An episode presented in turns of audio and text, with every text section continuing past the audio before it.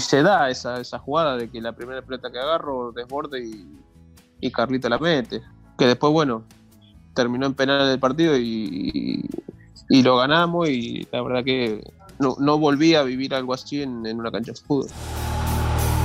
En Perfiles Geneise nos vamos hacia el interior de la provincia de Buenos Aires, a la localidad de Peguajó, más precisamente al pueblo de Francisco Madero, y allí donde empezó a jugar nos vamos a encontrar con Franco Cángele, jugador que apareció en la primera de Boca en 2002, que hizo su debut oficial en 2003, protagonista de algunos partidos muy recordados y después que hizo una larga experiencia en el fútbol de Turquía.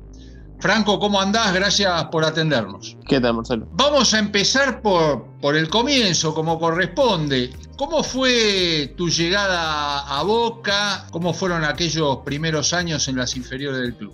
Bueno, llegué a Boca en el 2000 y la verdad que al principio fue difícil porque, bueno, eh, venir del interior y meterse en un club como Boca, donde son clubes que llevan chicos de todo el país, o sea que está lo mejorcito de lo mejor eh, en, tu categoría y, a mí, viste, al principio, sobre todo en lo físico, me, costó, sobre todo sufrí un par de lesiones que me, que me sacaron un par de meses de, competencia y me acuerdo, siempre me acuerdo de lo mismo.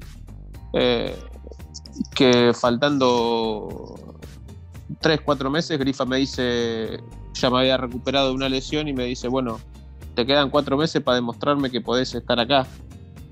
Si no te dejo libre, me dice. Que... Te metió un poquito de presión. Sí, yo sabía que me quería mucho, pero cuando me dijo eso me acuerdo, ah", digo yo,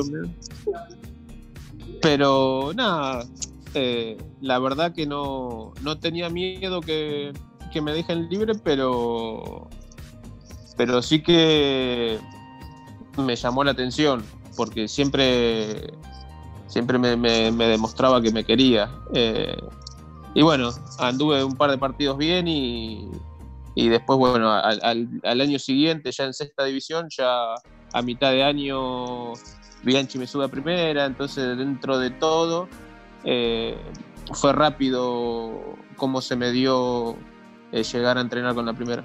Vos decías bien que Boca trata de, reclutar lo mejor que, hay disponible en el mercado.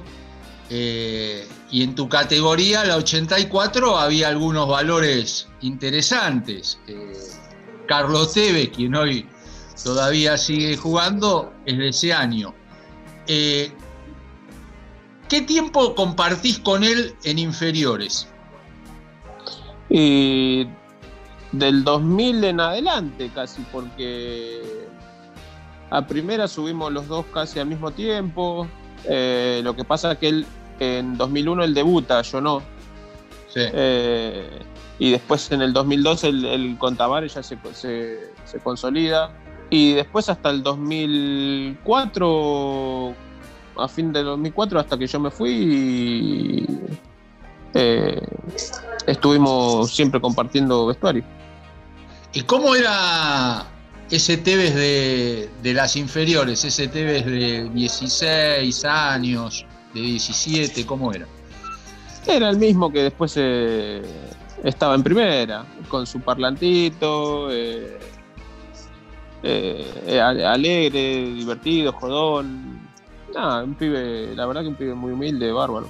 ¿Y cómo era la relación futbolística? Porque por las características de ambos, como que podían llegar a ser complementarios, sobre todo pensando en aquel Tevez inicial que era más de, fajarse con los centrales cerca del área, ¿no?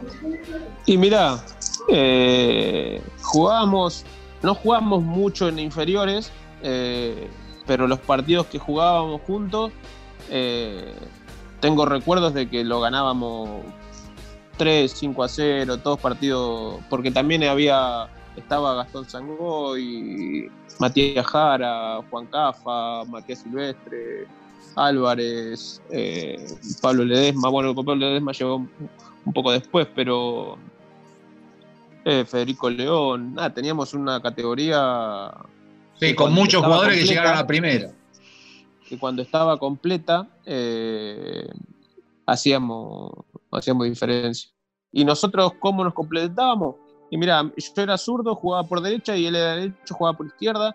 Y generalmente nos quedaba el enganche para pegar el arco. No éramos muy de, de darnos eh, mucha asistencia, ¿viste? Pero, pero sí que desequilibrábamos los dos jugando de esa manera, uno por derecho, otro por izquierda. Eh, y te digo, él, él, sobre todo él, en, en, en 2000, 2001 hace una diferencia enorme, porque el físico que tenía era impresionante. Bueno, finalmente en el 2003, en el segundo ciclo de Bianchi, tenés tu, oportunidad de, debutar oficialmente. De hecho, en la Libertadores arrancás vos antes que Tevez, porque a Carlito lo deja Bianchi afuera de, la lista inicial de aquella Libertadores del 2003. Eh, sí, y él empieza en octavos recién a jugar. Claro, exactamente. Y vos ya eh, habías arrancado, ya habías tenido tus minutos. De hecho, convertís un gol. De hecho, yo debuto en Copa Libertadores, no, en campeonato local. Claro. Y le haces un gol a Barcelona, ya en Guayaquil, un partido que estaban perdiendo y que lo, empatan sobre el final. Claro, íbamos 2 a 0, entro faltando 20 y, hago, hago el, 2-1 con un pase de Guille y después le doy la asistencia al Chango Moreno.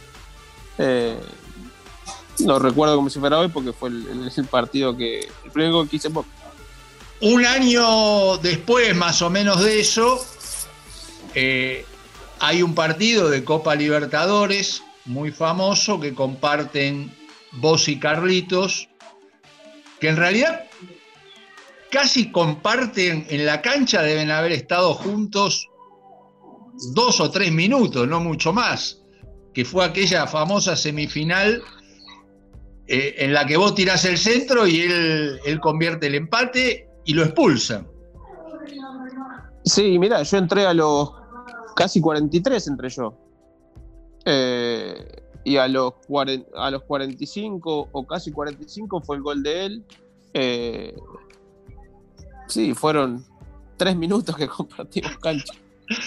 Bueno, fue, digamos que fue una sociedad fructífera en ese poco tiempo que estuvieron juntos. Eh, ¿Cómo recordás esa situación? Vos entrás eh, con jugadores expulsados, lesionados, protestas. Y mirá, recuerdo que, fue un partido tremendo. Eh, por todos esos condimentos que vos, que vos decís, eh, porque Boca casi que, lo dominó River. Eh, pero Boca defensivamente en esa época estaba muy, muy fuerte, entonces se les complicaba a ellos generar situaciones. Y, la verdad que yo no me veía cuando, cuando va pasando el, tiempo y uno mira el reloj, se da cuenta que si no hizo cambio hasta ahí, hasta los 38 o 40, si no hizo cambio, digo, no va a ser más y de repente me llama y se da esa, esa jugada de que la primera pelota que agarro desborde y, y Carlito la mete. Eh, pero también después eh, medio que se opacó todo ese festejo porque mm, el gol de Nasuti nos llevaba a penales y ahí era un poco suerte. En ese cortísimo lapso que ingresa Bianchi, ¿te da alguna indicación? ¿Te dice la primera que tengas en cara o, eh, entra y hace lo que pueda. ¿Cuál, fue el mensaje? Eh, recuerdo que me dijo, trata de aguantar la pelota. Eh, como si, generalmente me decía lo mismo, porque generalmente entraba yo faltando poco a los partidos, sobre todo de Copa Libertadores. Eh, y me dijo, trata de aguantar la pelota aguantar la pelota para mí no era ponerme de espalda y, aguantar, sino tratar de generar faust o, alguna jugada de peligro lejos de nuestro arco. Y bueno, justo se dio ese, ese pase a Carlito que, que después, bueno, terminó en penal el partido y, y, lo ganamos y la verdad que por lo menos yo nunca viví algo así, no, no volví a vivir algo así en, una cancha de fútbol. Eh, bueno, claramente desde el punto de vista emocional sin duda no hay comparación. Ahora, si tuvieras que elegir eh, un partido eh, en el que vos hayas sentido que te salieron todas o casi todas, o algún gol de los que convertiste en Boca, ¿con cuál te quedas? Y yo creo que el mejor partido que, jugué en Boca, eh, y no sé si en, mi, no sé, en Boca, eh, fue con Once la final. Después tuve, bueno, la mala la sal de no poder hacer el penal, tampoco no sé si hubiese servido de mucho, pero por lo menos teníamos una oportunidad más que el Pato eh, pero ese partido creo que fue el mejor que jugué con la camiseta Boca. Y ahí también te enteraste un rato antes de que ibas a jugar. Ahí me enteré, sí, 15 minutos antes, porque Guille se lesiona en el calentamiento y, y Bianchi me llamó a mí. Que yo pensé que iba a llamar al Chipi Barijo, que había sido el, el que había reemplazado a Carlito de local. Claro. Eh, y no, me dio la, chance a mí. Después de ahí, bueno, tenés algunas experiencias en, en el fútbol local, argentino, jugás en Independiente, en Colón.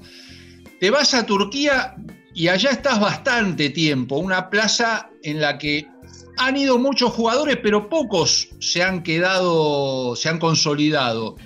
Eh, ¿Cómo fue tu experiencia en ese fútbol que nosotros obviamente no, conocemos tanto, más allá de que nos llega la información y las imágenes que se ve que también es muy pasional. Sí, sí, la verdad que no, fueron demasiados jugadores a, esa liga. De hecho, hasta que yo llegué había tres jugadores que me nombraron que, que eran argentinos que habían jugado en esa liga.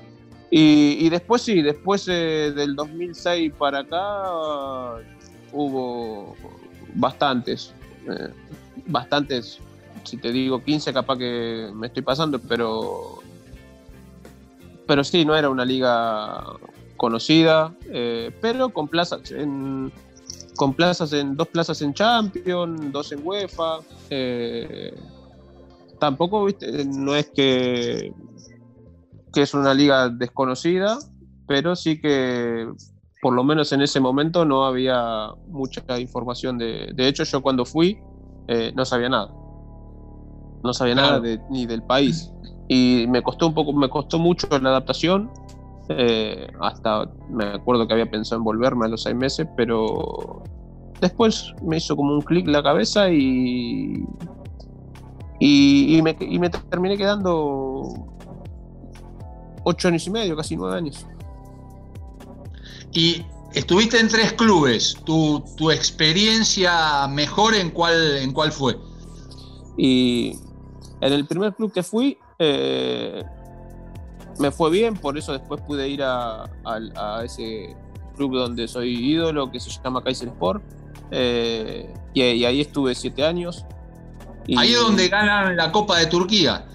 Ahí ganamos por primera vez eh, en ese club es la Copa Turca y ahí es donde, bueno, tienen como el máximo ídolo del club y, a donde yo me sentí más cómodo y donde, donde pude realmente sentirme jugador en, en todo sentido, porque debe ser porque supongo que uno cuando se siente cómodo en un lugar eh, está más relajado y eso hace que, un poco que fluya el, el, juego o que pueda eh, rendir sin, sin tener esa, esa, presión. Bueno, ahí en el Sport es donde te dan la 10, eh, eras como un referente. Sí, sí, ahí me dieron la 10. Era, después terminé siendo capitán. no, la, verdad que, que ahí tengo los mejores recuerdos de, de, mi fútbol profesional, digamos. Más allá de que, de que la Copa Libertadores, la semifinal con River y todo eso es inolvidable, pero después eh, a nivel juego es donde mejor rendí sin duda en, ese club. Franco, ¿y ahora cómo, cómo sigue la vida de, después del fútbol? Y bueno, mira, eh, ese es un, gran tema porque uno siempre escucha cuando está jugando, no, tal se retiró y ahora está viendo qué va a hacer y demás, y el otro, y todos más o menos tienen eh, el mismo proceso después que dejan el fútbol, porque generalmente uno cuando tiene 30 años sabe que, se le viene cerca el retiro, pero nadie piensa de que lo puede dejar a los 31, 32, 33, todos piensan que 36, 38 Después te pasa te pasan un par de lesiones y, a los 32, 33, como me pasó a mí, lo tuve que dejar. Eh, y ese es un, tema, a mí me costó un par de años maquinar la cabeza, ver qué me gusta, qué hacer, eh, en qué prepararme para hacer. Y, bueno, eh, pero siempre bien, siempre no, nunca sentí nada, viste, que uno a veces escucha, no, se deprimió porque tal cosa. No, la verdad que yo en ese sentido lo tomé bien. Eh, empecé a ocupar la cabeza haciendo pequeños cursitos para que me sirvan, para, para este tema de que me fui enfocando en, aprenderme a comunicar mejor para el día que me ponga a enseñarle a los chicos eh, lo pueda hacer bien. Con aquellos compañeros de, la camada 84, con varios de los cuales llegaste a jugar incluso en primera, ¿mantenés el contacto? Sí, sí, estamos en un grupo, ahí casi todos los que, los que eh, más años seguidos estuvimos. Eh, tenemos un grupo de WhatsApp, y, pero eh, hace poco entré viste, con las redes sociales se ayuda mucho a, conectar con, todo ese pasado. Y ahí estamos, quedamos en que nos, tenemos que juntar en Buenos Aires, pero con todo esto andás a ver cuándo, se podrá. Bueno, ojalá que, sea pronto y también, por supuesto, nos gustaría verte cerca de la bombonera, eh, donde tuviste algunas tardes eh, para recordar. Eh, Esperemos. Te agradecemos mucho, Franco, el contacto y te mandamos un gran abrazo. Un gran abrazo a ustedes. Chau, chau.